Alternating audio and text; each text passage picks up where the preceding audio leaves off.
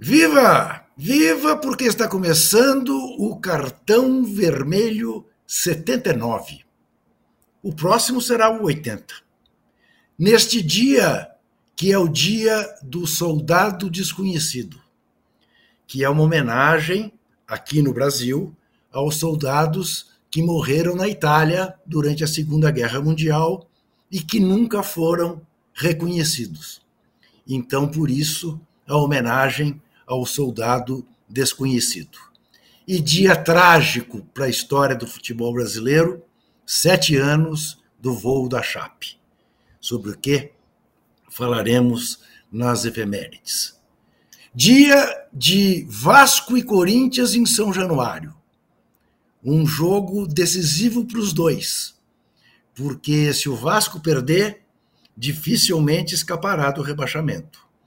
E se o Corinthians ao menos não empatar, correrá sérios riscos de amanhã mesmo, dependendo de um empate do Santos com o Fluminense e uma derrota do São Paulo contra o Bahia em Salvador, São Paulo que não ganhou de ninguém até agora fora de casa, significará para o Corinthians entrar já nesta rodada na zona do rebaixamento. E faltarão dois jogos. O Inter em Itaquera, sem nenhuma garantia de que o Corinthians vá bem, e depois o Curitiba fora. Sobre este jogo, temos teorias para discutir aqui com Zé Trajano e Walter Casagrande. Como é claro, vamos falar da briga lá em cima, né? E aliás é o tema da nossa enquete, uma enquete preguiçosa, eu confesso, uma enquete muito preguiçosa. Queremos dar uma auscultada em quem você que vê o cartão vermelho aposta que será o campeão brasileiro. O Palmeiras, o Flamengo ou o Atlético Mineiro? Sim, note que nós não pusemos o Botafogo, que está na frente do Galo. Mas é que realmente acreditar no Botafogo, acho que nenhum botafoguense mais acredita. Tantos não acreditavam ao final do primeiro turno, graças ao pessimismo que caracteriza a torcida alvinegra.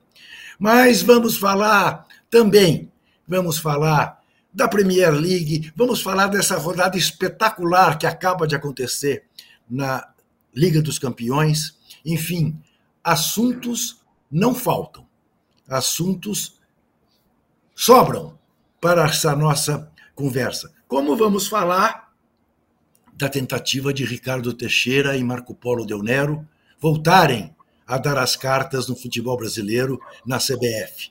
Estão fazendo um esforço tremendo para derrubar o presidente Edinaldo Alves, surfando na onda do fracasso da seleção brasileira e também do fracasso da organização do jogo Brasil e Argentina. Enfim, Vamos que vamos. Começo com Zé Trajano, começo com o mais velho. Começo com Zé Trajano cravando o campeão brasileiro de 2023. Bom, boa noite. Você sabe que é uma, é uma temeridade a gente não colocar o Botafogo. Olha só. Porque já aconteceu tanta lambança, tanta loucura nesse campeonato. É claro se a gente examinar o que vem acontecendo, Botafogo não ganha sete jogos, Palmeiras ultrapassou, Flamengo. Tá... Bom, mas matematicamente ele tem chance. Então é uma temeridade. Já, já imaginou se o Botafogo vence o campeonato? Como o torcedor botafoguense vai pegar no pé do seu Juca que? Eu, eu quero, eu estou falando isso para livrar minha cara e, e botar o Casagrande junto para o Juca pagar o pato sozinho, você entendeu? Porque ele que resolveu pôr essa enquete e tirar o Botafogo. Ele avisou bem. Então, deixa eu só te dar uma explicação. Tá. Fiz isso num acordo silencioso, secreto, com João Moreira Salles. Que quando eu cravei lá atrás que o Botafogo tinha tudo para ser campeão. Ele falou: pelo amor de Deus, Juca, não fale isso, não fale isso, desminta-se. Então, eu combinei com ele que eu não poria o Botafogo para tirar o peso do Glorioso. Estou tá explicado não? É uma, é uma explicação meio assim, mas vamos em frente. É uma. É uma é, olha, é difícil cravar qualquer coisa. O, o, o campeonato legal, viu? Na verdade, a gente tem que dizer que o campeonato é legal. Porque é aquela coisa que já foi falado algumas vezes que a gente tem que lembrar. E desmistifica algumas, muita coisa. Por exemplo, é o campeonato, quem está em cima, isso já foi falado algumas vezes, vou repetir aqui. Sempre se faz uma, uma, uma, tem uma expectativa de número de pontos para quem vai ser campeão e quem vai cair. Esse campeonato é tão fora de, de, do comum que quem está lá em cima não tem aquele número de pontos que se esperava. E quem está embaixo tem muito, tem muito mais, mas tem mais do que se imaginava que eles tivessem. Então está tudo estemperado, tudo meio bagunçado. Olha, o jogo de hoje, que aqui nós estamos fazendo uma espécie de abre o jogo, jamais teria tanta importância se o campeonato não tiver. Tivesse correndo tudo mais ou menos na normalidade, esse jogo não teria essa importância que tem daqui a pouco, às nove e meia da noite. Porque esse jogo pode colocar o Corinthians na zona do rebaixamento. Não ele isoladamente, mas esse jogo mais os dois jogos de amanhã. Que pode, Bahia pode ganhar do São Paulo. São Paulo não ganha de ninguém fora. Vai jogar em casa, precisando ganhar. E o Santos não pode empatar em casa? O, o Santos pode ganhar em casa. Ganhar em casa. Ganhar em casa. Ganhar. Empatar eu estou fazendo por menos até, para dar uma chancezinha para o Coringão. Então, gente, esse jogo, que esse programa de hoje, 79, serve de abre o jogo para esse jogão que a gente vai ver daqui a pouco. Jogão pela importância, pela ansiedade, pela agonia. Eu sei de vários amigos meus vascaínos que estão numa aflição, que nem dormiram direito de ontem para hoje. Mas então, respondendo à enquete do Juca, Palmeiras. Walter Casagrande Júnior. Primeiro. para dizer que é Palmeiras, tá? Primeiramente, quero registrar aqui a audiência qualificada do Cartão Vermelho. Acabo de receber aqui uma mensagem de Antônio Tebet, dizendo que bom ver vocês três no mesmo programa. Agradecemos muito, porque também tivemos, sempre que você está fazendo alguma coisa, senhor Antônio Tebet. Um rubro-negro de quatro costados, como se dizia antigamente. Casão, então, Analisemos esse Vasco e Corinthians. Deixa eu te dar algumas informações prévias, históricas, que até foram tema de uma nota que eu pus no blog. Lembrando de cinco jogos históricos de Vasco e Corinthians. O jogo dos 5 a 2, dos cinco gols de Roberto Dinamite quando voltou do Barcelona, em 1980.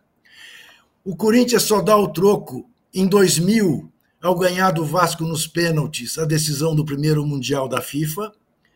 Depois, o Vasco ganha do Corinthians aqui, no Pacaembu, em 2007. Gol do, do, do Kardec, do Allan Kardec, 1 a 0. E este jogo acaba sendo decisivo para o Corinthians cair, porque foi o penúltimo jogo. Se o Corinthians tivesse vencido praticamente estaria fora do rebaixamento. Mas aí vai a Porto Alegre tendo que ganhar, empata com o Grêmio e cai. Depois tem o troco uh, uh, que o Corinthians dá uh, na, na célebre partida do Cássio, né?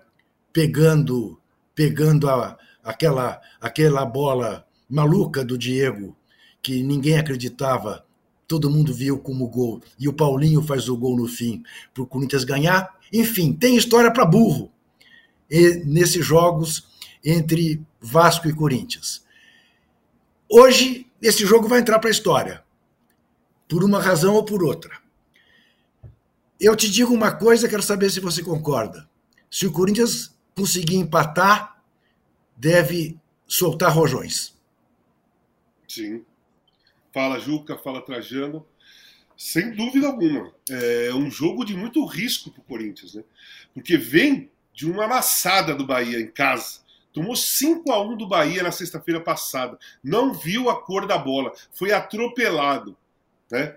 E foi 5 e levanta a mão para o céu e agradece. Né? Então, no outro dia tem eleição no clube. Aí, na terça-feira, o time vai lá no Rio de Janeiro jogar contra um dos melhores times do segundo turno, um dos times que, que está jogando bem, né? não só melhor porque está fazendo uma campanha legal, ressuscitou no segundo turno. Né? O Vasco estava praticamente rebaixado no primeiro turno. No segundo turno, ele fez ao contrário do Botafogo. Né? O Botafogo estava quase campeão e o Vasco quase caindo. E inverteu. E, e o Vasco joga muito bem, é um time que está jogando bem nesse momento. Vai jogar em casa, com São Januário lotado, né? E o Corinthians chegando com a moral baixíssima, autoestima baixíssima, zero confiança, zero personalidade, zero. Né? Então, assim, de sexta até agora, de sexta até terça, o que, que será que o Mano poderia ter feito para levantar a moral desses caras? Porque, assim, sexta foi a goleada. Esquece sábado, né? Sábado foi eleição, esquece. Ali era só eleição, ninguém. Os jogadores se esconderam, não atendiam o telefone, que tinham acabado de tomar 5 a 1 O processo de recuperação do time começou no domingo. Né? Deve ter começado no domingo. Então, foi anteontem. Domingo. Segunda e terça é o jogo. Dois dias o Mano teve para. Esquece treino, que agora treino não precisa mais. Faltam três rodadas. Não vai mudar nada treino. O Corinthians precisa de. O trabalho do Corinthians é mental, é psicológico, do treinador. O que será que ele pode ter feito para eu achar que o Corinthians vai em São Januário hoje e vai jogar para cacete e vai ganhar do Vasco? O quê? Sinceramente, é, jogo de futebol acontece qualquer coisa. O Corinthians pode ir lá e meter 4 a 0 no Vasco. Pode ir lá e o Vasco meter 6 a 0 no Corinthians. Pode acontecer qualquer coisa. Mas eu, num papel de analisar um jogo, Cara, para mim o Corinthians está morto. Teoricamente, o Corinthians está morto. Moralmente, o Corinthians está morto. E o Vasco super empolgado. A torcida sabe, os jogadores do Vasco, o Ramon Dias e a torcida do Vasco que vai estar no estádio, eles sabem que é esse jogo que vai salvar o Vasco. Uma vitória do Vasco hoje, o Vasco vai se salvar. Porque aí acabou. A moral fica lá em cima, segurança, confiança, e o Vasco cresce, a camisa do Vasco é pesada. Esquece a história recente, caiu duas vezes com a Série B. Esquece. O Vasco tem uma história muito maior do que, do que essa recente. A história do Vasco ela é muito maior do que esse recorte dos últimos anos aí de cair, é. subir, ficar. Hã? Caiu quatro vezes, né, Casal? sim, caiu quatro vezes. Quatro vezes. Mas a história do Vasco ela é bem gigante. Então Nossa, a camisa. Então, a, a camisa ela tem peso. Então eu acho o seguinte, eu acho muito difícil o Corinthians ter, ter um resultado lá hoje. Isso aí tudo na teoria, tá? Tudo na teoria. Claro. Tudo na teoria. É, lembremos, aliás, quando o Casão diz do Vasco ser camisa muito pesada, por tudo que o Vasco significa, além do mais, o Vasco é o primeiro campeão sul-americano de futebol. Não chamava Libertadores ainda, mas este sim foi um torneio que reuniu só os campeões da América. E o Vasco ganhou no final da década de 40. O expresso da vitória. Então o Vasco. Agora, eu esqueci de falar. Eu falei que era uma história só, que eu me lembro de cinco. Só, só uma coisinha jogos. rápida, só uma coisinha rápida. O Palmeiras eu acho que vai ser campeão. Tá. Eu também, se eu tiver, tivesse que apostar, apostaria no Palmeiras. Mentira minha. Mentira minha. Mentira minha. Eu estou apostando no Flamengo. Eu estou apostando no Flamengo pelo fato de o Flamengo ser uh, dos três o melhor time. Mas, enfim, é uma aposta como outra qualquer. Uh, o flamenguista morre do coração quando me ouve dizer isso. Pelo, pelo amor de Deus, não faça isso. Enfim, mas eu esqueci, tem um outro jogo histórico lá em São Januário para os corintianos. Em 2015, ao empatar um a um com o gol de Wagner Love, o Corinthians ganhou o hexacampeonato brasileiro em São Januário.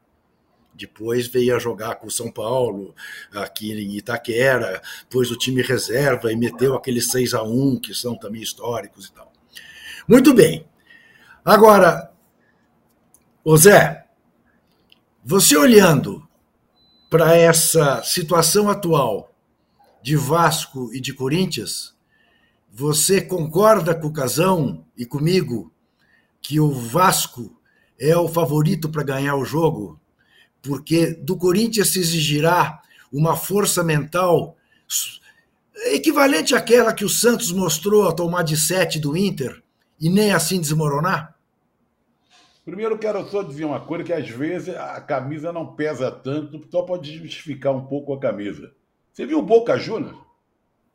Que não vai não. disputar nem a Libertadores? O Boca. Olha que coisa inacreditável. Quem podia imaginar isso, não é? Olha, o que pode acontecer é. O Vasco está um pouco desfalcado, isso é preocupante. Quatro jogadores. É, jogadores importantes. Mas o, mas o Rossi volta, não é isso? O Rossi volta. Volta para ser expulso, porque ele é meio. Ele é bom, mas ele é meio criador de casa, aquelas coisas. E o Veguete joga, não joga? Joga. joga. Esse é fazedor de gols, Zé. É. O, é o nervosismo que pode chegar no jogador, na ponta da chuteira vascaína. Você entendeu? Porque o Vasco tem obrigação de ganhar. E às vezes a torcida ajuda, e às vezes a torcida empurra, mas deixa o cara meio nervoso demais. E São Januário vai estar um. vai pegar fogo. Então, essa obrigação de ganhar, os times estão nessa situação, para não cair, pode criar um certo nervosismo, muito nervosismo na equipe, com aquela aflição, vamos embora, e vai, 40 minutos e não saiu o gol. Isso pode ajudar o Corinthians. Agora você fala também por outro lado. Mas também o Corinthians não pode perder, né? Aquele raciocínio. Mas o, o adversário também não pode perder. Mas quem está o... em casa, mas quem está jogando o, em casa. Fazendo só uma coisinha. E a pressão dos jogadores do Corinthians, sabendo que se perder, né? Entra na zona, pode entrar na zona de rebaixamento e a torcida vai estar tá esperando. E a torcida vai não, estar tá esperando. São, porque você não tem é aquela faca de dois legumes, quer dizer. O é. que, que pesa mais? Você perder, saber se voltar para São Paulo vai estar o pessoal no aeroporto, você não pode nem voltar para casa? Ou aquela multidão que está te pressionando ali a favor, Brete a favor, pode virar conta pelo nervosismo. Por isso, gente, olha, eu não vejo a hora desse jogo começar. Tem é um jogaço. Tem certos momentos, certos momentos no futebol que a gente, olha, fica, todo, sabe, olhando o relógio toda hora. Mas será que não vai começar? Por que, que é nove e meia, não nove horas? Né? Começa ah, logo. Ali eu já falei. Olha aqui. Já é. falei no posse de bola. Essa data FIFA é irritante até por isso. Já podia estar tá tudo resolvido. Esse jogo podia ter acontecido, né? Mas vai ser hoje. Em momentos aqui, diferentes, né? Em momentos diferentes. Olha aqui. Primeiro pedir o seu joinha, tá? Não se esqueça. Faz bem e não dá nenhum trabalho. Segundo, curto e grosso porque depois tem um outro tema sobre o qual teremos que nos alongar mais. Walter Casagrande Júnior, de quanto o Palmeiras vai ganhar do América amanhã? Eu, eu acho que o Palmeiras vai atropelar, que nem o Flamengo fez. Eu acho que o Palmeiras. O Palmeiras não é time de fazer muitos gols, vamos lá também. Eu acho que o Palmeiras vai dominar o jogo, mas ganha de 2 a 0 3 a 1 no Palmeiras, pelo menos, não me passa que seja um time de fazer 5, 6 em alguém.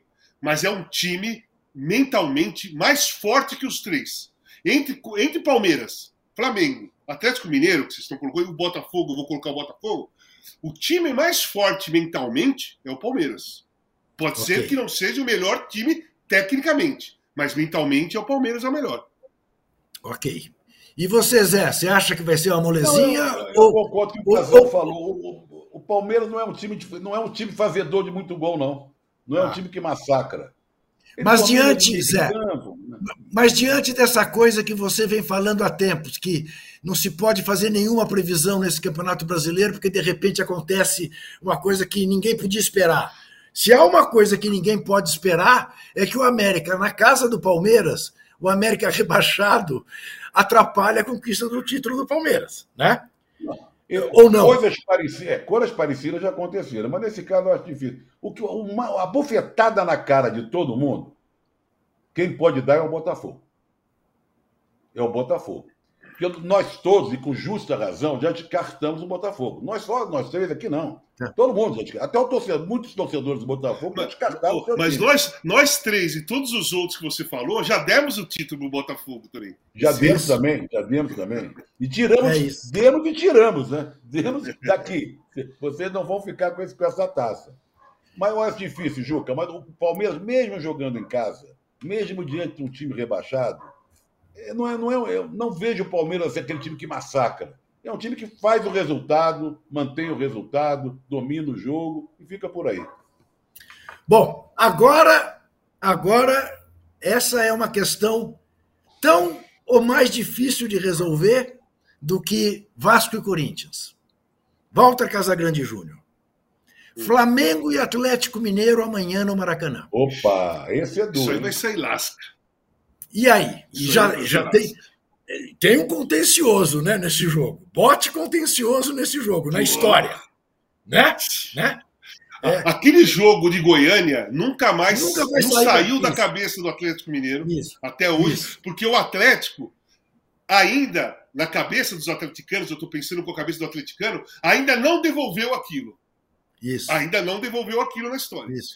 Então, é. eu acho que o, o Atlético encara um jogo com o Flamengo como se fosse a final de uma Copa do Mundo, como se fosse o último jogo da história da humanidade.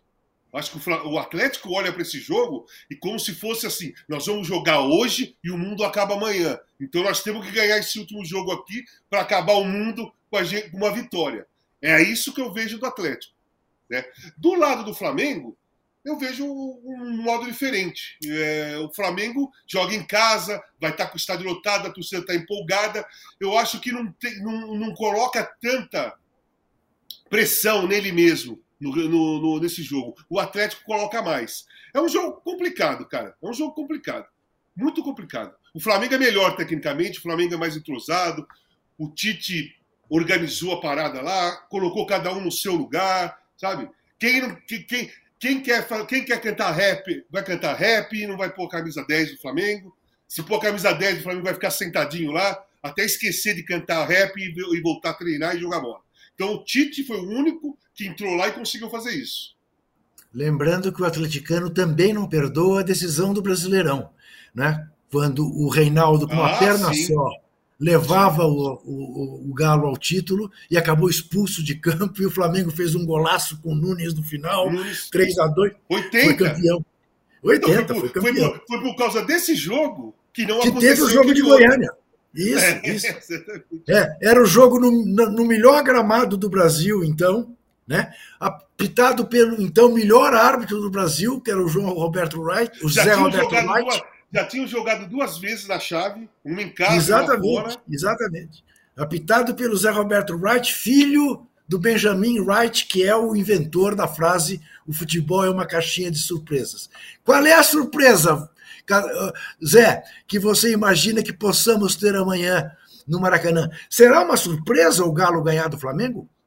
Não, não. Esse é o não. jogo, é esse é o melhor jogo. Esse é o melhor jogo. Sim, disparado. Os outros jogos tem, tem a dose de, de ansiedade, de, de, de, intensidade, de não pode perder. Esse é o jogo, né? Agora, esse é o jogo, primeiro. O Atlético tem a melhor campanha do retorno, não é? O Flamengo Isso. veio numa fase com o Tite, se estruturou, está indo bem, tem a melhor defesa. Então, olha, e outra coisa, o, como o Casão falou, o Atlético vai para esse jogo como se fosse um jogo decisivo de Copa do Mundo. Porque ele venceu, primeiro, venceu o Flamengo no Maracanã e coloca o time decididamente na disputa pelo título. Se ele perde, está fora. Se ele ganha, ele encosta no Palmeiras. E aí é candidato mesmo. Né? A gente, outra coisa também, quando o Filipão foi para o Atlético, de certa forma, houve uma certa zombaria em torno disso. Boa. É. Bem lembrado. Já deu o que tinha que dar. Tá, sabe, por que que foi? Estava lá no Paraná, agora foi para o Atlético. E o Atlético começou mal com ele. Ficou, ficou jogos ele, e jogos sem ganhar. Ele ficou uns oito jogos sem vitória. Dez é. jogos. Dez jogos. Não ganhava de ninguém. Aí que que é o filho do Filipão? Já era, olha, Filipão, tchau, valeu pelo que você fez, serviço prestado, abandona o futebol. Não é que veio vindo, vindo, vindo, e está nessa fase. Então nós temos que louvar o trabalho do Filipão e reconhecer que fomos até um pouco ingratos, né? Porque o time não engrenava, não ganhava de ninguém, o trabalho não aparecia, e agora está aparecendo. Então tem que ser aplaudido. Vamos fazer o quê? Mas esse é o jogo. Juca, naquela Libertadores Oi. lá de 81, era uma Libertadores das antigas, que só classificava o primeiro colocado do grupo. Era um grupo de quatro, só ia o primeiro. Isso. Né? Passava o primeiro e ia embora. Se fosse nos moldes de hoje, provavelmente a final teria sido Flamengo e Atlético Mineiro, porque eram os dois melhores times da América do Sul naquele momento. Sim. Sim. Era a base da seleção brasileira junto com São Paulo. São Paulo, Flamengo Sim. e Atlético era a base da seleção brasileira, do time titular principalmente. Sim. Três de cada um, tinha três de cada um, mais o Magrão. É isso. Né? É isso. Agora, o Casão, e o São Paulo? Ganha pela primeira vez fora de casa amanhã na fonte, na fonte nova lotada, e derrota Rogério Ceni. Olha que ironia da história. Eu acho que não. Eu acho que não ganha, não. Eu acho que é a mesma. É uma, uma situação muito parecida, só que muito mais confortável para o Bahia. O Bahia vai pegar o São Paulo, já campeão da Copa do Brasil, que não ganhou de ninguém fora e não precisa ganhar de ninguém fora, porque o campeonato já acabou com o São Paulo. Né? Não vai ser uma vitória contra o Bahia fora que vai mudar o cenário. Ô, oh, São Paulo ganhou uma. Tudo bem, foi uma, uma porcaria, porque só ganhou uma se ganhar. Eu acho que o Bahia vai para cima, vai atropelar o São Paulo. Eu acho que o Bahia, esse jogo, eu acho que o Bahia é muito favorito contra o São Paulo. Inclusive, eu encontrei o Dorival Júnior ontem lá na entrega do prêmio da CESP. Estava tranquilo, sossegado, bastante feliz com o prêmio que ele ganhou, melhor treinador e tal. É, não estava pensando muito no Bahia, na realidade, ontem. E você, você acha também, Zé, que o São Paulo amanhã não ganha? Não, pelo andar da carruagem, não, né? Não ganha de ninguém para ganhar logo do Bahia. O Bahia precisando ganhar, o Bahia fonte, depois de ter goleado o Corinthians, vai jogar em casa, a torcida. Agora, tem uma coisa: mesmo é. vencendo, o Bahia não se livra do rebaixamento. Não, passa o, o Bahia, Corinthians, pô. É, o ele, mas ele fica uma situação que, dependendo ainda dos dois jogos finais, ele é. tem que ganhar e iniciar uma recuperação bem legal, que ele seria iniciado com a vitória. Mas, Trajano, Trajano se, se, ele ganhar, ele passa o Corinthians. Já não é problema dele mais. O problema ele não é mais dele. O Corinthians, ele é, passa o Corinthians se o Corinthians perder, né, Casão? Não, então, Como se o Corinthians perder, ganhar, claro. Não, se o Corinthians claro. perder hoje, se o Vasco ganhar, o Vasco passa. Se tá. o, o, Bahia ganhar, o Bahia passa. Se o Santos Isso. empatar ou ganhar, passa. Isso. Então, todos Jogo... eles que passarem, se passarem, já não é mais problema deles. Eles pegam uma bomba e falam assim: ó, Corinthians, segura essa bomba aí. Agora eu vou te jogar uma casca de banana. Vou te jogar uma casca. É, vou jogar para vou jogar para vocês dois uma casca de banana. Só concluindo o negócio do Rogério Ceni, a ironia dele depender de uma vitória sobre o São Paulo. Isso. Né? A história Isso. leva você a, a, a cada Isso. coisa que você não imagina. Aliás, o terninho Agora... que ele está usando, eu acho que ele pegou emprestado de alguém. Ele usou um terninho que não cabe nele. Não sei se ele engordou. Ele está meio rechonchudo, né? O... Tá gordinho, tá gordinho. Tá gordinho, tá gordinho. Olha aqui. Casca de banana para ambos. Se o São Paulo perde amanhã, depois vai visitar o Atlético Mineiro na, provavelmente na luta ainda pelo título. Continua sem ganhar de ninguém fora. E depois recebe o Flamengo, provavelmente na luta pelo título. E se o São Paulo não faz nenhum dos nove pontos, o São Paulo pode cair também. É, Juca, mas assim, vamos, vamos na teoria, tudo bem. É, se o Corinthians perder, todo mundo vai ficar na frente do Corinthians, mesmo o São Paulo Sim. não fazendo nenhum ponto. Entendeu?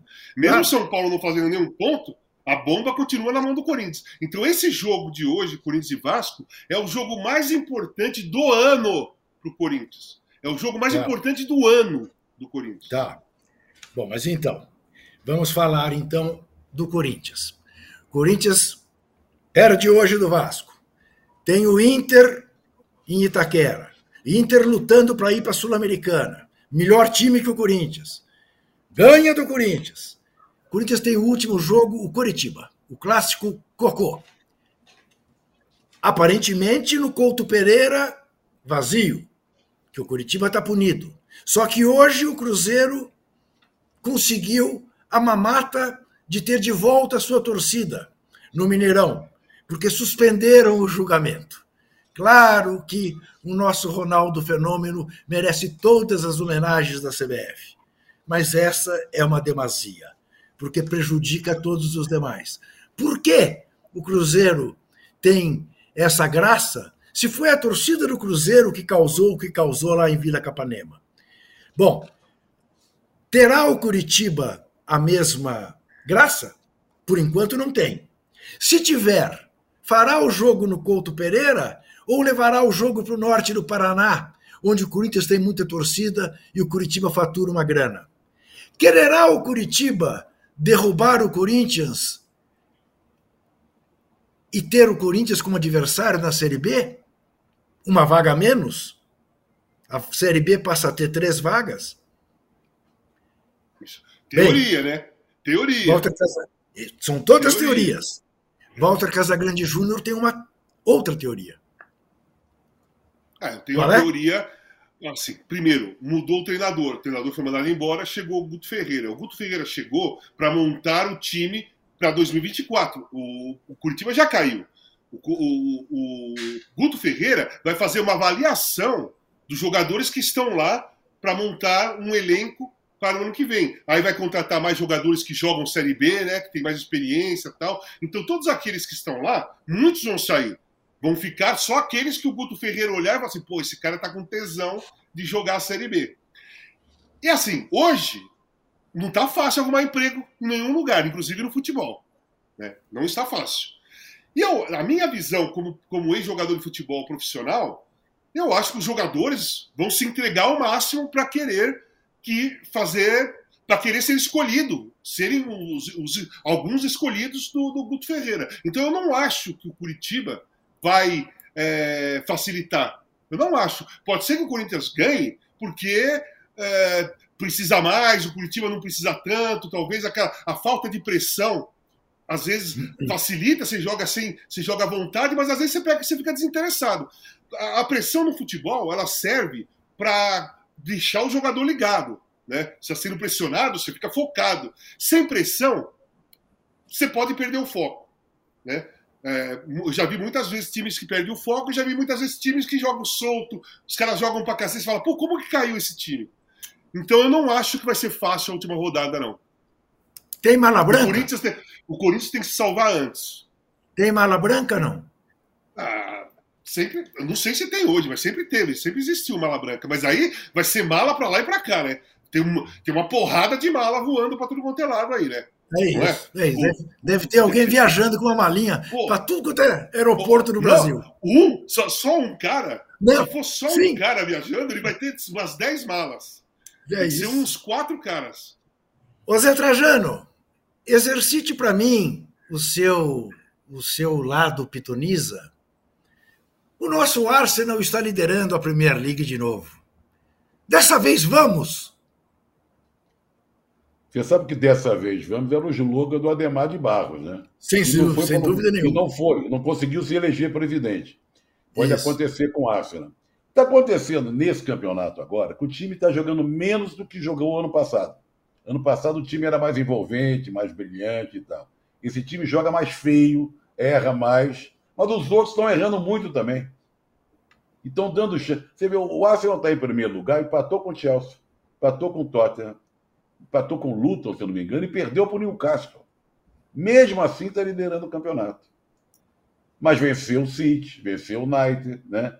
Olha, eu, eu não vou falar nada, não, porque eu posso complicar, dar azar. Eu estou gostando, estou gostando. É legal ver o time que se torce em primeiro lugar. Mas tem muita água para correr debaixo da ponte. O campeonato é longo, tem muita gente machucada, de todos os times. Sei lá, eu vou desconfiar até a última gota depois do que aconteceu ano passado. Bem, Zé Trajano citou Newcastle. Para você que estava trabalhando e que eventualmente não tenha visto a extraordinária rodada a quinta rodada da Champions, ou a sexta rodada da Champions, da fase de grupos, é, houve três jogos de matar do coração e absolutamente surpreendentes. Por quê?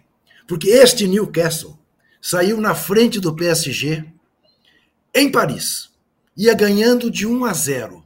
O goleiro Pope fez das maiores defesas que eu já vi na minha vida em quase 70 anos de ver futebol. Das maiores defesas. e no fim do jogo inventaram um pênalti para o PSG. E aí o Mbappé foi e empatou um a um.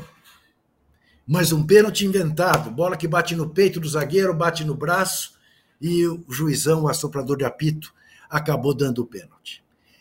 Em Manchester, o Manchester City perdia por 2 a 0 no intervalo para o Leipzig, para o RB Leipzig, levando um vareio. Um vareio. Era para ter sido 3-4. O Opanda, este, fez dois gols. Mas não existe time melhor do mundo para você ver quando sai perdendo. Porque parece que ele avisa o seu torcedor: segura aí que nós vamos virar. A torcida cala. Ouvia-se muito mais, quase 2 mil alemães, do que os 53 mil torcedores do Manchester que estavam no campo. Só se ouvia a torcida alemã.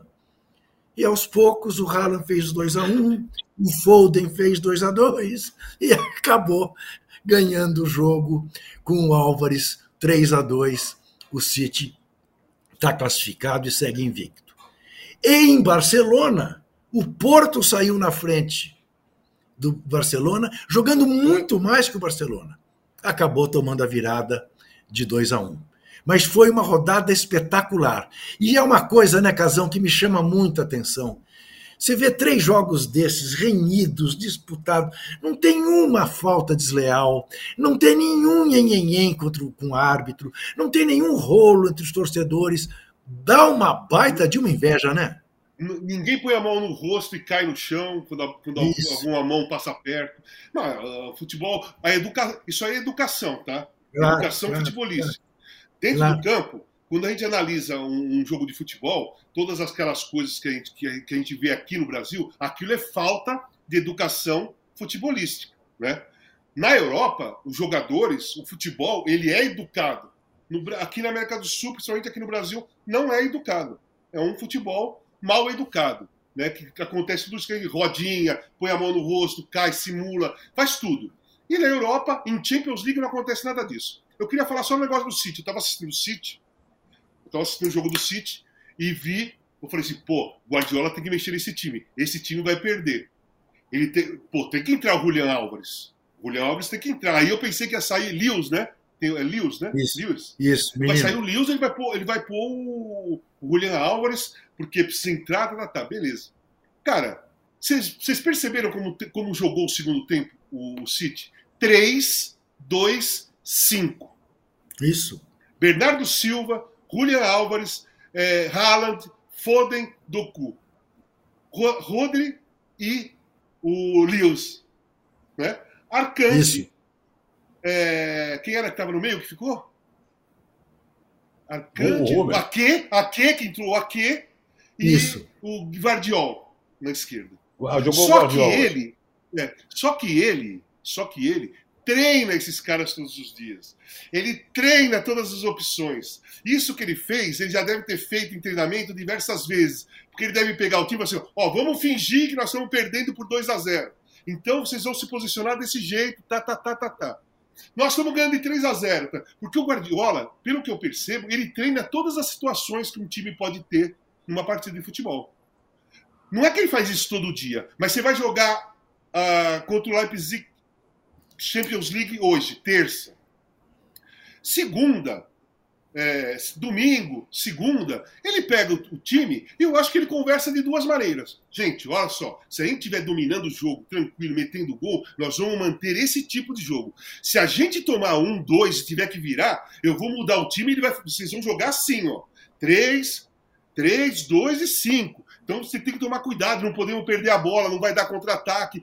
É, presta atenção, toca a bola certa, porque nós vamos ser, só vamos ter três atrás e dois volantes que também não são marcadores. E aí os caras viram o jogo. Então, só que eu, onde eu quero chegar com isso? Eu quero chegar com isso o seguinte: para fazer isso, você tem que treinar todo dia. Para fazer isso, você tem que ter o elenco na mão. Para fazer isso, você tem que colocar, você tem que conhecer todas as características do seu time. E o mais importante, todos os jogadores têm que acreditar naquilo que você fala. Você tem, os caras têm que acreditar. O Guardiola já convenceu todo mundo. E tudo que ele fala, o time acredita que vai acontecer. Agora, Agora o Casão... Só para ah. o ponto onde eu quero chegar. A seleção brasileira não pode fazer isso. Claro, nenhuma seleção pode. Dia. Claro. Entendeu? Claro. Não pode fazer isso. Agora, eu não sei qual a opinião de vocês. O Juga o não tem intervalo, não? Não tem intervalo o programa. Vai ter já já. O, o, o Guardiol, que me encheu os olhos como zagueiro lá na seleção croata na Copa do Mundo no Catar, de lateral não está indo bem. É uma, uma, uma, jogada de professor Pardal, do Guardiola, não é não? Ah, mas ele, ele, ele usa por causa do terceiro zagueiro. É. Ele usa porque com o Guardiola, né? Ali Guardiola. em campo, é, ali em campo, ele pode mexer no time e virar três, sem precisar tirar um zagueiro, sem precisar é. mexer é. em nada, entendeu? Ele faz é. aquela esquerda e faz isso daqui. Eu prefiro ele de zagueiro também. Eu prefiro ele de zagueiro. Ele não tem aquele negócio de lateral, sabe? Eu já acho, eu já acho que, que o Guardiola apoia o Guardiola porque é quase Guardiola, mas enfim, divertido é. mesmo é ver, é, é, ver os narradores brasileiros, é, uh, com o Doku. Porque alguns não falam Doku, falam Doku. Bola com Doku. Aliás, belo Doku. jogador, hein? Belo jogador. Belíssimo é, jogador. É, bela, bela contratação. Belíssima bela contratação. contratação. Um azog, né? E eu fico pensando no Antônio Tebet, vendo a gente falar do Doku, Tabet, ele que Tabet, nunca, Tabet. o Antônio Tabet, que nunca saiu da quinta série, né? Uh, deve se divertir, né? Adoraria narrar um jogo que tivesse Imagine um ataque com Foden e Doku. Ele ia achar a melhor coisa do mundo. Deixa eu te falar uma, só uma coisinha que eu lembrei agora, é, o Guardiola fez. É, Você viu que ele é. colocou o Bernardo Silva lá em cima da linha lateral do lado direito. Lá aberto, lá do outro lado. Né? O Bernardo Silva Sim. ficou lá do outro lado, longe. O Doku ficou aberto aqui em cima da linha do lado esquerdo, longe também. E o, o Julian Alves e o Haaland aqui. Ele alargou a defesa do, do Leipzig. Ele esticou a defesa do Leipzig. Para não, ficar todo mundo na frente, não ficar todo mundo na frente do goleiro e não ter no, espaço para chutar. No meu tempo, isso se chamava jogar pelas pontas. Hoje em dia se fala assim em amplitude. Amplitude. Eu falo alargou alargar. amplitude. Isso, alargou, alargou, alargou a defesa. Se alarga é, a defesa. Olha aqui, já que Zé Trajano quer, a gente vai fazer um não, intervalo. Não, quero, não. Eu fiquei, eu, fiquei, eu fiquei imaginando que até ah. agora não teve nenhum. Aproveite o intervalo e dê o seu joinha. Não se esqueça também da nossa enquete. Na nossa enquete, o Palmeiras ganha por 50% a 36%, Flamengo 14% o Galo, porque tem 14% de brasileiros que acreditam. Eu não acredito. Mas vamos que vamos. Até já.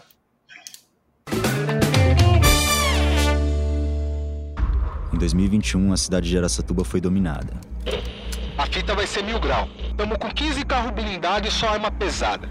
Vamos ficar falando o tempo todo por rádio. Nós taca fogo em ônibus, caminhão, nas rodovias, pra não dar tempo de chegar reforço. Quem tiver passando por lá, a gente para, faz refém e fica com eles até o fim. Nessa hora, nós sobe dois drones. Aqui na praça, nós estoura o Banco do Brasil. Tem 100 milhões esperando por nós. Uma pá de joia. Vamos ter umas três horas para pegar tudo e sair fora. Vamos meter eles de escudo humano em cima do carro. Os malucos não vão ser nem loucos de atirar nos reféns. Os caras vão ficar em choque. E já era, é tudo nosso. Mas alguma coisa impediu um dos maiores roubos da história do país. O documentário Cidade Dominada já está disponível no UOL e no YouTube de UOL Prime.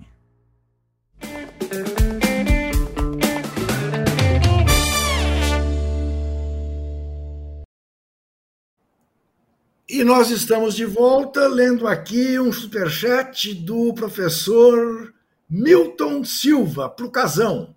Casão, comprei a camisa nova do Timão e coloquei seu nome, porque te admiro ah, muito. Ah, que muito delícia. obrigado, professor muito Milton, bom, muito obrigado. Muito bom, professor, muito bom. Olha aqui. Voltei, vamos... voltei, voltei. Boa, Zé. Vamos botar o olho nos tipos?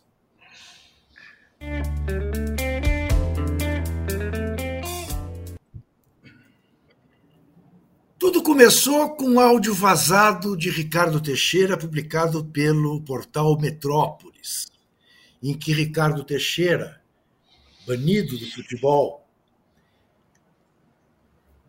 ensaia uma conversa com o grupo dele, que é das coisas mais ridículas de você ouvir, porque ele começa assim: Bem, minha gente, eu vou dar a minha opinião porque vocês me pediram.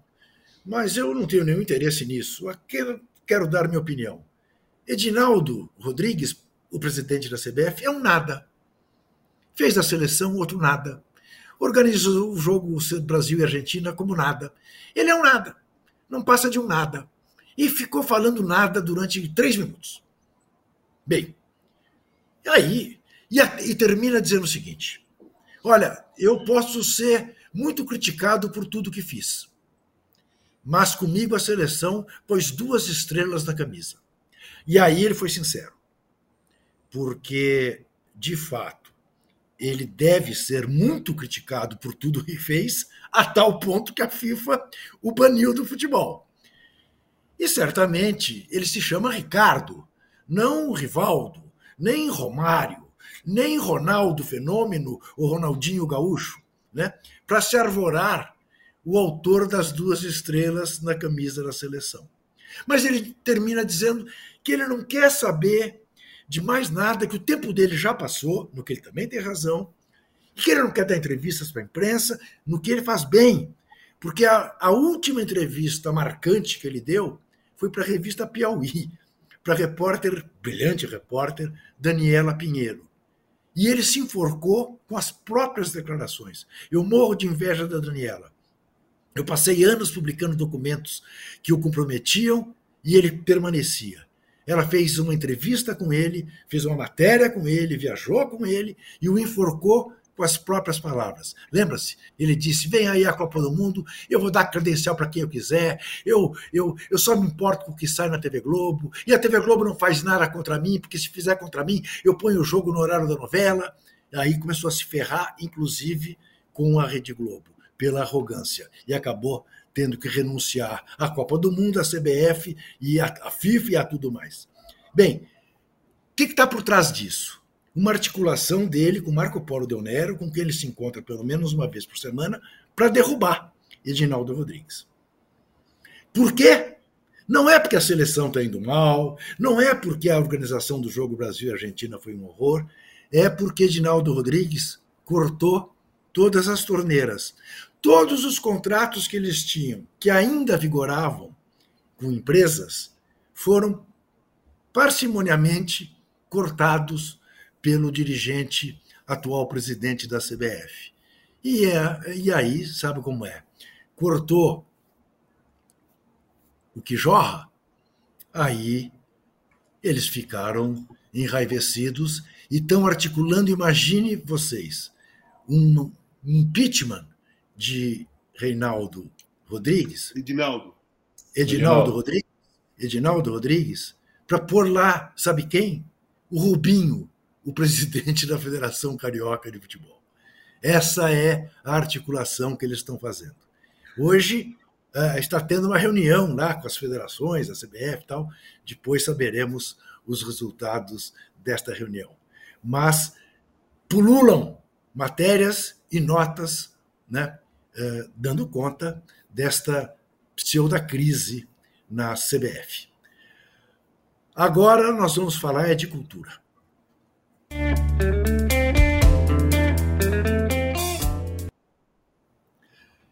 E para falar de cultura, eu começo com Zé Trajano.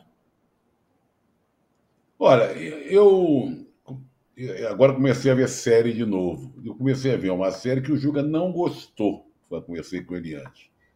Que é, base, é o fim, que é, é baseado no texto da, da Fernandinha, Fernandinha Torres. E o início assusta um pouco, porque é num velório, aquela coisa toda. Mas eu achei interessante o desenrolar da, da série. Claro que a coisa é meio angustiante, porque é o fim, né?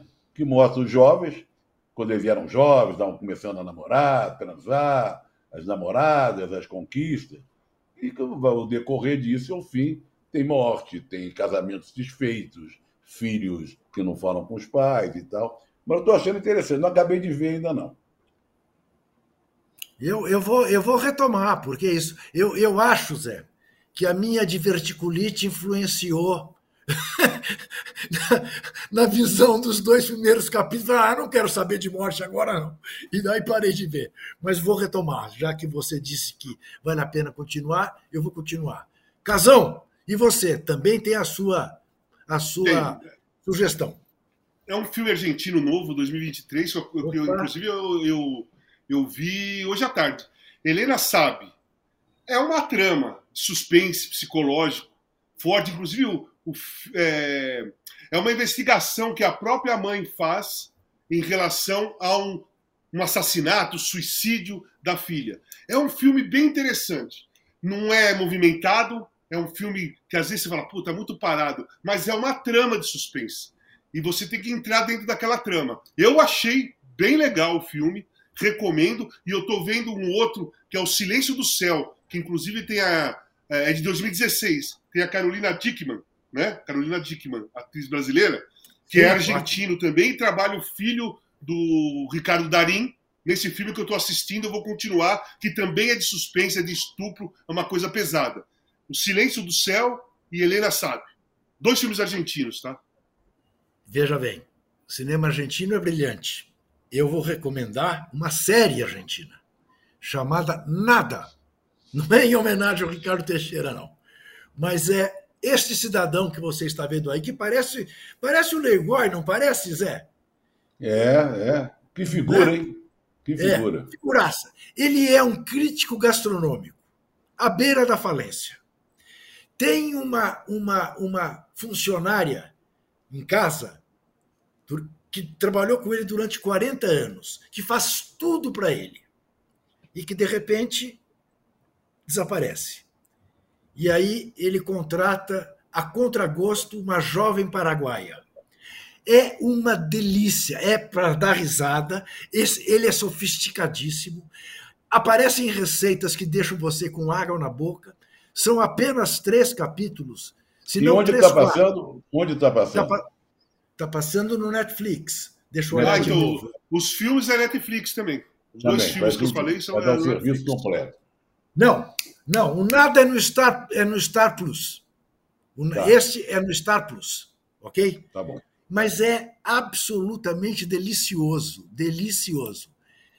E, e, e, meu Deus, meu Deus, aparece, faz uma ponta durante todos os capítulos, esse extraordinário ator americano, que já está mais velho, que eu sempre confundo. Vamos lá, não é o Robert Redford. Me digam os outros dois que eu confundo. De Niro, vocês sabem. De Niro.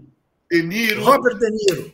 o Robert, Robert De Niro. O Robert De Niro aparece no filme e vai a Buenos Aires no último capítulo comer um, um bife a cavalo num restaurante popular, pequenininho, que agora, Zé, diz que está com filas de três meses de reserva.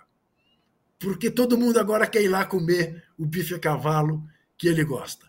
É uma Legal. delícia de eu, eu, eu, Fiquei curioso, fiquei curioso. Vale a pena ser visto. E quero recomendar muito o livro do escritor premiado, com dois jabutis, do jornalista da fase áurea do Jornal da Tarde, Ivan Ângelo. Vida ao Vivo. É um romance que mistura ficção com realidade sobre um grande proprietário de meios de comunicação em São Paulo, com figuras, algumas com o nome delas verdadeiro, outras com nomes ficcionais, mas você rapidamente descobre quem são. E este dono da, desta grande empresa de comunicação se encontra, vê uma moça, vê uma foto que ele e a moça aparecem e passa a ter obsessão por encontrar esta moça. Oferece 2 milhões de dólares para quem revelar quem é a moça. E a trama toda se desenvolve até que a moça apareça. E aí tem história de tortura durante a ditadura brasileira, histórias de corrupção. Olha, é uma delícia de livro. é uma delícia de livro este Vida ao Vivo, porque ele faz uma como se fosse uma uma um como é que chama essa coisa que é o BBB, que essas essas reality, reality, reality. É um reality show só dele falando em busca da moça e contando histórias da vida dele e interagindo com os telespectadores. Vale a pena ler, é uma diversão assim magnífica. Ah, eu estou mais para me divertir do que para me angustiar. Basta o Corinthians. Vamos fazer mais um intervalo, não deixe de dar o seu joinha e a nossa pesquisa, a nossa enquete agora está assim. Opa, a torcida do Flamengo reage. 48 para o Palmeiras, estava 50. 37 para o Flamengo, estava 36. 15 para o Galo, estava 14. Vamos ver na volta como estará. Até já.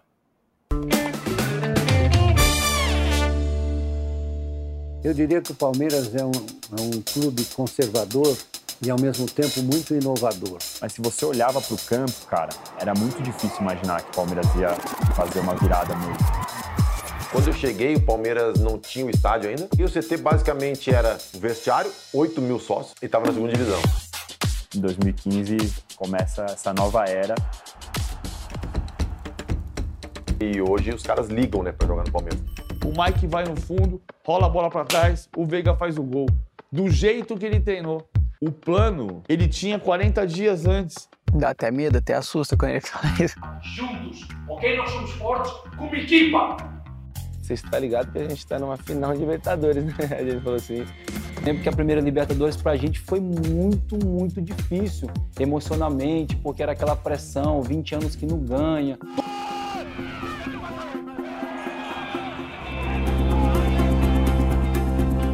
Quase chegando. Aqui, ó. Tá bebê. Tá levando junto. Bebezinho. Palmeiras da Virada. Da reconstrução até os títulos com Abel. Assista ao documentário com exclusividade no Allplay.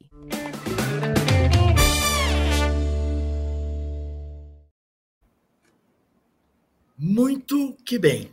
Vamos falar agora das efemérides e vamos começar com os sete anos do voo da Chapecoense lembrando sempre que até hoje as vítimas, que são as pessoas que permanecem vivas, não receberam aquilo que tem direito.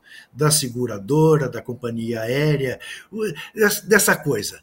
Quando há a comoção, essas empresas todas aparecem, aí no caso da, do voo da Chapecoense, é Tóquio Marine para cá, outros para lá, e dizem que vão saudar tudo, que estão solidários e depois enrolam, enrolam, enrolam. O fato é que as famílias até hoje estão desassistidas.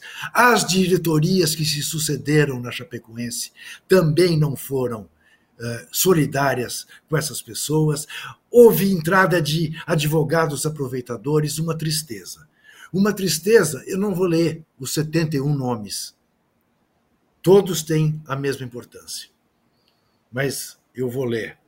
Eu vou dizer que neste voo morreu um técnico ultra promissor, Caio Júnior, em nome de quem eu homenageio todos os jogadores da Chape que perderam suas vidas, um grupo de jornalistas, Paulo Júlio Clemã, em nome de quem eu também homenageio todos os demais companheiros, Deva Pascovitch, um bando de companheiros que perderam suas vidas naquele voo, numa irresponsabilidade de um diretor da Chapecoense que estava no voo, que contratou uma companhia que não tinha a menor condição, companhia essa que permitiu que o avião caísse por falta de combustível, porque o piloto, que era um dos donos da companhia, trabalhava com combustível na medida, para não gastar muito.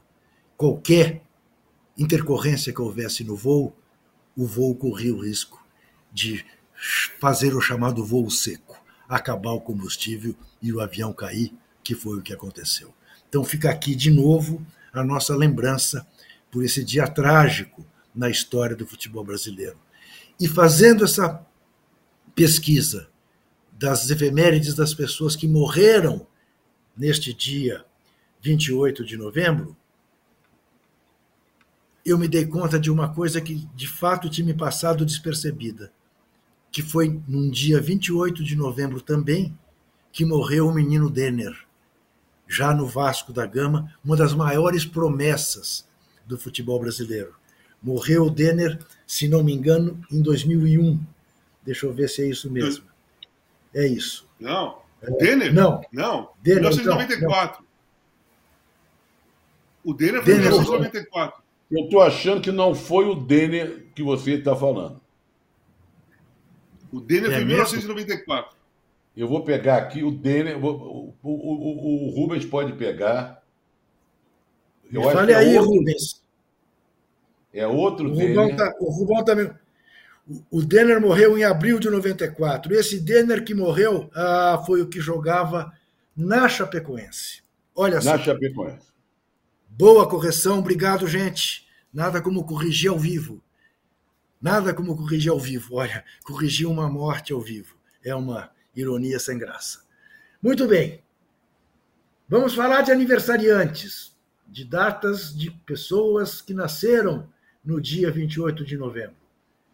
Frederick Engels, o grande parceiro de Karl Marx, faria hoje 203 anos. Não faria, portanto, mas é um filósofo, é um pensador da maior importância para a história da humanidade. Como é também o belga, na verdade francês, mas nascido na Bélgica, antropólogo Claude Lévi-Strauss, que morreu, que faria hoje 115 anos de idade.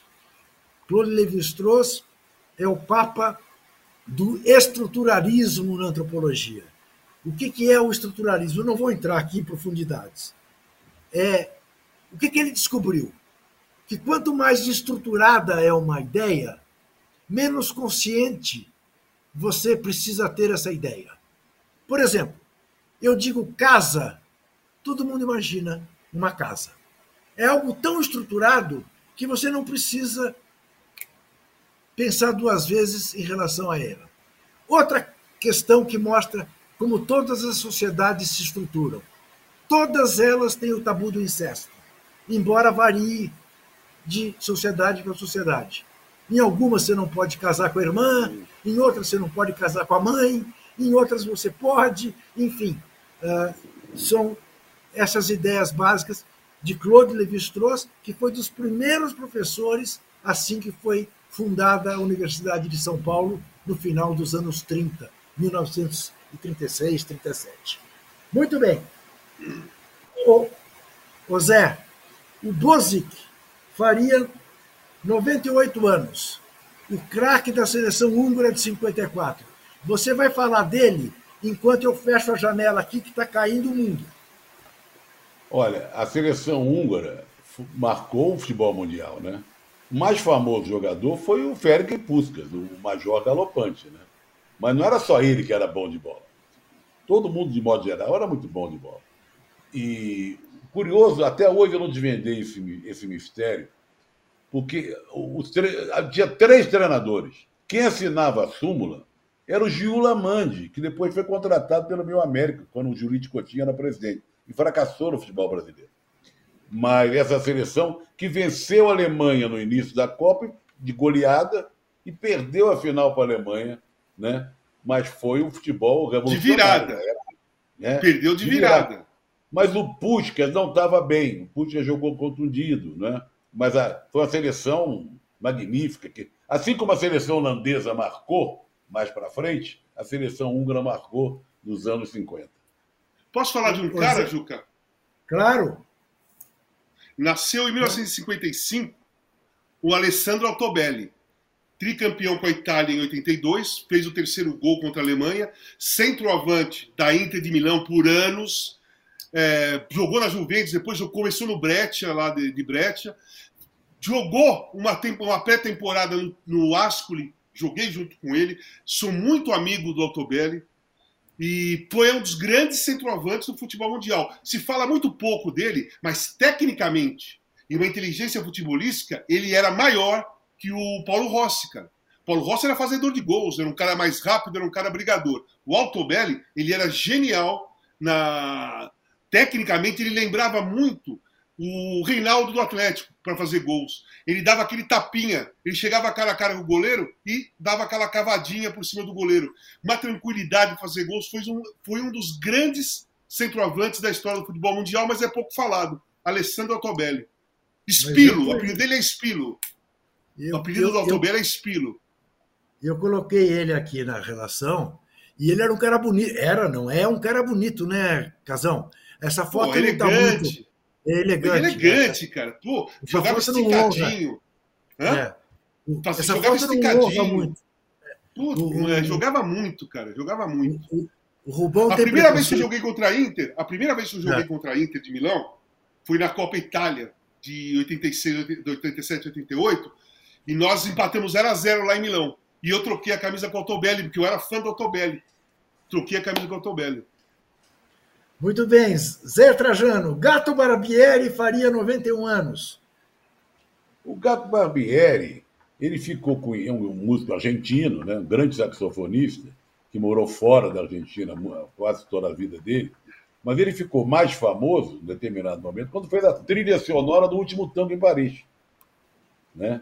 Que é uma música que, quando a gente ouve um trechinho, já localiza o filme e tal, e a trilha sonora é do Gato Barbieri, que se notabilizou, não só por ter feito essa trilha, como um excelente saxofonista de jazz. Muito bem. Alberto Galardo, peruano, da Academia do Palmeiras, da primeira, faria 83 anos, Walter Casagrande. Você viu jogar, não? Não vi jogar. Não tenho, não conheço muito, não. Foi daquela seleção falar. peruana, da seleção peruana de 70, né, Zé? É, olha, e ele fez nome aqui no Palmeiras, jogava bem, Sim, é, sim. é, num time famoso, time dirigido pelo Didi, né? A seleção peruana de 1970 foi dirigida pelo nosso Valdir Pereira, grande Didi, Isso. né? E ele marcou tio. o nome dele no, no futebol peruano, mas também aqui no Brasil. Sem dúvida. Ele era um ponta esquerda velocíssimo e é um ídolo até hoje no Peru. Talvez seja. Acho que ele é considerado no Peru como o maior jogador da história peruana. Não sei. Tem outros Oh. grandes, né? Não, Chumpitaz. Cubidias. Cubidias. Cubidias. Cubidias é o maior jogador da história do. Ah, O Vila é. jogou com o. Galhardo.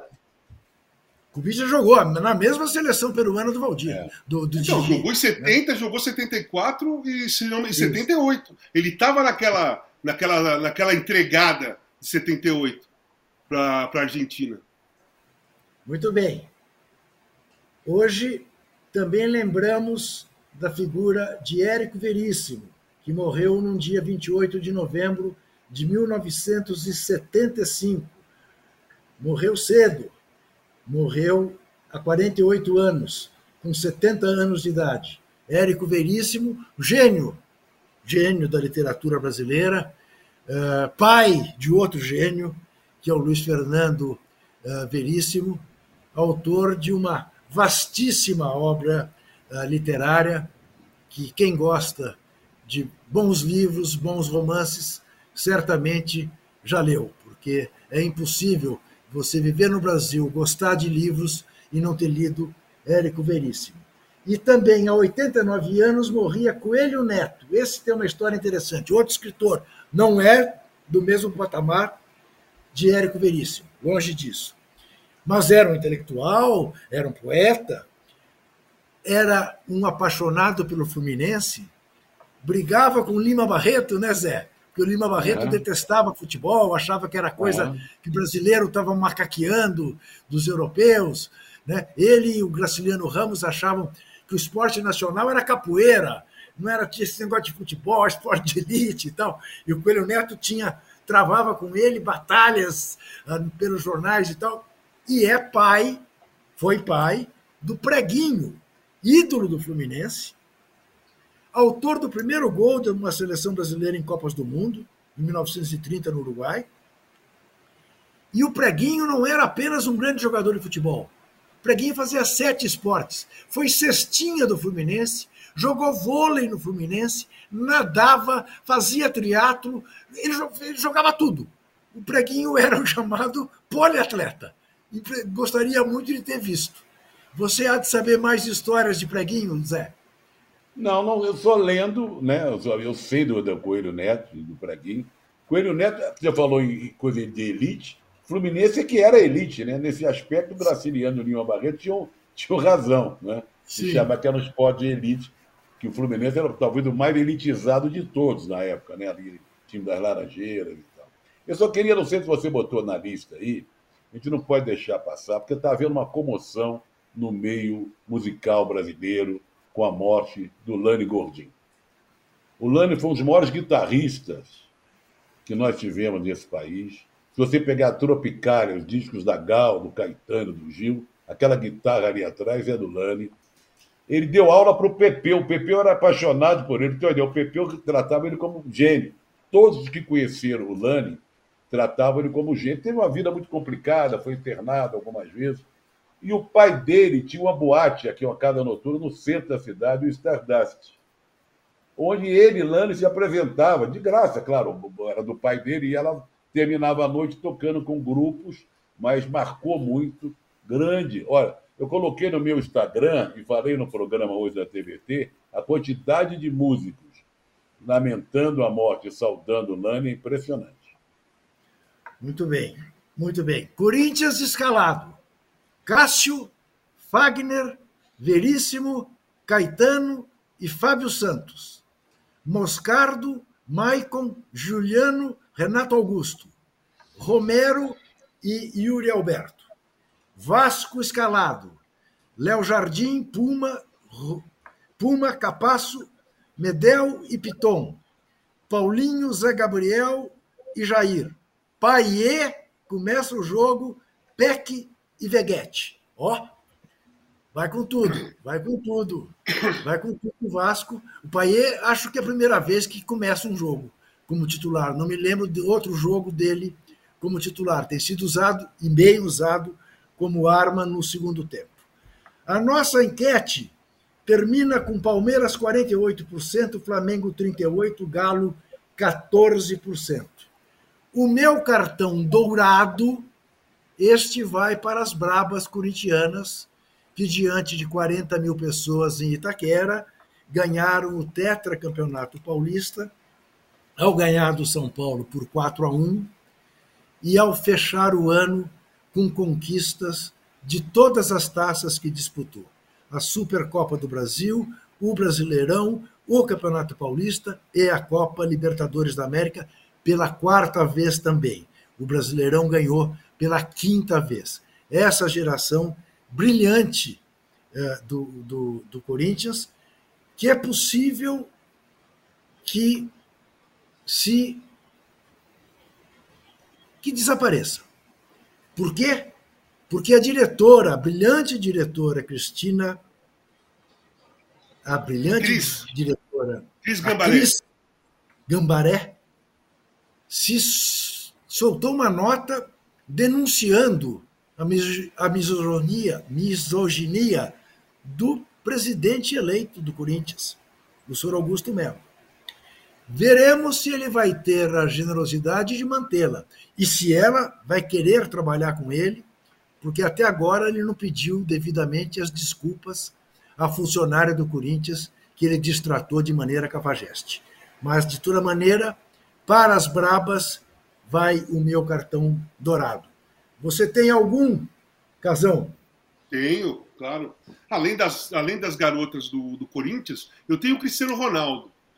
Por que Cristiano Ronaldo? Porque o Cristiano Ronaldo sofreu um pênalti né, no último jogo do time dele e não foi pênalti. O juiz marcou. Ele foi ao juiz e falou: não foi pênalti, o cara não encostou em mim. Os outros jogadores do time do, adversário reclamando, e ele, junto com os outros jogadores, falando: não, não, não, não foi pênalti, o cara não encostou em mim. O juiz foi lá, olhou o VAR e realmente voltou atrás e não deu o pênalti. Por que, que eu dou o cartão dourado para ele? Porque o mundo do futebol hoje é de levar vantagem, simulações, é, tentar enganar a arbitragem, fazer rodinha em cima do ar, pôr a mão no rosto quando ninguém encostou. E um cara como o Cristiano Ronaldo, que ele é ganancioso, ele é louco para fazer gols, ele, ele, ele, ele, é rival do Messi até agora, o Messi lá nos Estados Unidos, ele lá na Arábia Saudita, e ele abriu mão de um gol que ele poderia fazer no pênalti, cara. Isso jamais passaria na cabeça de qualquer um atacante, muito menos o Cristiano Ronaldo. E ele teve a sensibilidade daquele momento em trocar, em trocar um gol pela honestidade do, do a ética e a honestidade de uma partida de futebol. Eu achei fantástico. Eu já tinha visto isso acontecer umas duas vezes no campeonato inglês. Teve uma que o cara insistiu, insistiu, o juiz manteve o pênalti, o cara foi lá e chutou para fora de propósito. Mas o Cristiano Ronaldo tem um peso muito grande né, Ô, em fazer essa atitude. Oi. Está sendo chamado lá de Rodrigo Caio, Cristiano Ronaldo. Ah, é? Porque você citou o exemplo da pessoa se denunciar, isso aconteceu com o Rodrigo Caio. Né? É, o dele foi cartão, né? Foi cartão, É. mas de qualquer maneira, ele foi até recriminado por muitos, né? Naquela, Sim, naquela não. E olha que ele livrou a cara do Jô, não foi isso? Sim. E livrou- o ele no jogo livrou- seguinte fez um gol de mão. Sim, exatamente. É, é importante realçar esse cartão dourado do Casão, que o jogo estava 0 a 0 Sim. Ou seja, é, não, E não é dizer, terminou "Ah, tava 0 a 5 0. a 0, E terminou mão do 0 a 0. pênalti. E terminou 0 a 0 Portanto, ele deixou de fazer o gol que daria a vitória ao time dele. Você e tem, tem outra cartão... coisa. E tem outra É. coisa. Era, era a Champions League da Ásia. Não era o Exato. campeonato saudita, era a Champions League coisa. da Ásia. Isso. Olha aqui, nas efemérides eu esqueci de festejar os 41 anos do Leandrinho, grande jogador de basquete brasileiro, com carreira vitoriosa como jogador ah, no Golden State, onde ele ganhou um, um- um- um- título da NBA, depois ganhou como auxiliar técnico do Steve Kerr ah, na- na- no Golden State, e hoje ele é ah, auxiliar técnico do Sacramento Kings. Ele faz 41 anos hoje. Você, você deu o seu cartão, o seu cartão dourado, Zé? Não, mas eu achei os dois aí sensacionais, as Bravas e o Cristiano Ronaldo. É, esses valeram a Muito pena. bem. Agora chamemos a vinheta, né, Zé? Vamos lá.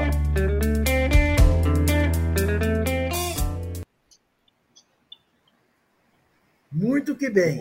Ô, Juca, quando eu fiquei no seu lugar, que você não fez no programa, eu não tinha nada vermelho aqui, não lembro. Então eu fui tentar pegar um livro, alguma coisa, para ver se dava certo. Que você já tem um cartão vermelho aí de plantão, né? Eu, eu vou te mandar o cartão vermelho, você não entenda. Não, não, não, quero entenda, que você fique fora do programa mais vezes, não. Deixa o cartão. não, não entenda como reprimenda, mas apenas para você ter um de reserva. Olha aqui, o meu cartão vermelho vai para a briga de torcidas entre Santistas e Botafoguenses na estrada no dia do jogo Botafogo e Santos, lá no Newton Santos. É uma coisa que, eu confesso para vocês, não entra na minha cabeça. Eu até sou capaz de entender que no estádio haja um, um desentendimento e torcedores brigam, mas uma emboscada na estrada, e ainda os botafoguenses se deram mal, tiveram o carro que, que eles usaram para dar emboscada praticamente destruído pelos Santistas, porque tiveram que fugir. Um negócio horroroso. Quer dizer, onde é que nós vamos parar com um torcedor fazendo emboscada para pegar a caravana de torcida? É o fim, é o fim dos tempos. Então, o meu cartão vermelho é esse. O do Casão é mais surpreendente do que o meu. Não, não, não é uma surpresa. O meu cartão vermelho é para o Lula por ter deixado de escolher uma mulher para o STF. Saiu uma mulher e ele colocou um homem. Eu achei isso ruim, péssima para a imagem, porque a defesa durante a campanha, as propostas era sempre olhar para a diversidade, olhar para o lado feminino também e tá deixando para lá. Já saiu a Ana Moser porque teve esse rolo com o Centrão, né? Saiu a Ana Moser foi demitida. E não colocou uma mulher, não, não indicou uma mulher para o STF. Eu achei péssimo isso. Achei muito mal isso. Achei que não, Isso aí- não tá, indo de, tá indo contra as propostas da campanha que ele fez. E Eu saiu concordo, também. Nada contra o Flávio Dino. Mas era Nada. hora de, nada, Nada, contra- nada. era hora de atender aos apelos e, e- e colocar uma mulher conforme foi dito durante a campanha. Sim, Durante a campanha, exatamente. né? Exatamente. E, e, vamos lembrar que outra substituição feita para fazer acordo com o Centrão foi da presidenta da Caixa Econômica Federal. Né? Também Sim. era uma mulher, funcionária de carreira, queridíssima na Caixa, que teve que sair para dar lugar ao presidente indicado pelo Centrão. Também estou de acordo com o Zé Trajano, nada contra o Flávio Dino, muito ao contrário, tudo a favor de Flávio Dino. Mas, de fato, esperava-se a indicação de uma mulher negra para o STF. Muito bem, nós vamos ficando por aqui. Não sem antes lembrar que amanhã tem às 9 horas o All New Esportes com Domitila Becker, que tem também às 11 de primeira com Marcelo Razan e o nosso PVC. Na sexta-feira, Zé Trajano e eu, Rubão, estamos de volta. Com Posso falar uma coisinha? Pode falar duas coisinhas. Não, o lance você falou da, da Chapecoense, você falou do, do pessoal, dos jornalistas tal, eu não podia deixar de falar no Lilácio Pereira Júnior. O Jumelo, Nossa, Jumelo, Júnior, Jumelo. meu parceiro demais da Grande época da ESPN. Jumelo. Depois fizemos a Copa da 98 juntos, ele na ESPN, eu na Globo. Pô, fomos no cemitério ver o túmulo do Jim Morrison. Cara, era meu chegado, corintiano roxo. Me encontrava sempre com ele aqui em São Paulo. E uma semana antes da, do acidente, quando no primeiro jogo, que foi lá em Chapecó, eles me mandaram uma foto. Vitorino Sherman, Paulo Júlio Clemã e Jumelo num barzinho, e ele me mandou a foto e dizia assim: estamos falando muito mal de você, uma semana antes. É, o Vitorino então, Sherman foi também, né? Foi. Vitorino grande, também. grande figura. Trabalhei, tive, tem boas lembranças dele, figuraça, o Jumelo. Bilácio. Que pena, que pena. É, né, é, eu te confesso que essa, esse acidente é, eu não engulo e não vou engolir jamais, porque, puxa vida, tá, acidentes acontecem, mas isso não foi um acidente, isso foi um crime, né? Sim. Porque faltou combustível, né? Não foi uma coisa que aconteceu no ar. Não é um carro, né? Não é um carro, né? Isso, e acaba a gasolina, você sai empurrando. Tudo bem, né? você está na terra. O negócio cai, pô e morre todo mundo. Lembremos que também, né, outro grande nome, não apenas do futebol como jogador, o Mário, né, o Mário Sérgio Pontes de Paiva, né, que foi um dos maiores jogadores que eu vi jogar, enfim, uma, e que não queria viajar, teve um sexto é. sentido, dizia para a mulher, eu não quero ir, eu não devo... Bom, minha gente, terça-feira que vem, sete e meia da noite, estaremos aqui de volta. Quem é Vasco, que torça muito para o Vasco. Quem é Corinthians, que torça muito para o Corinthians. Quem gosta de secar, tem muito o que secar nessa noite, a partir das nove e meia.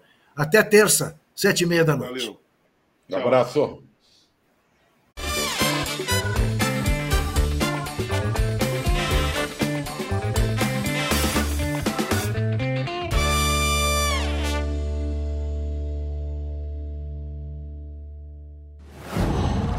Qual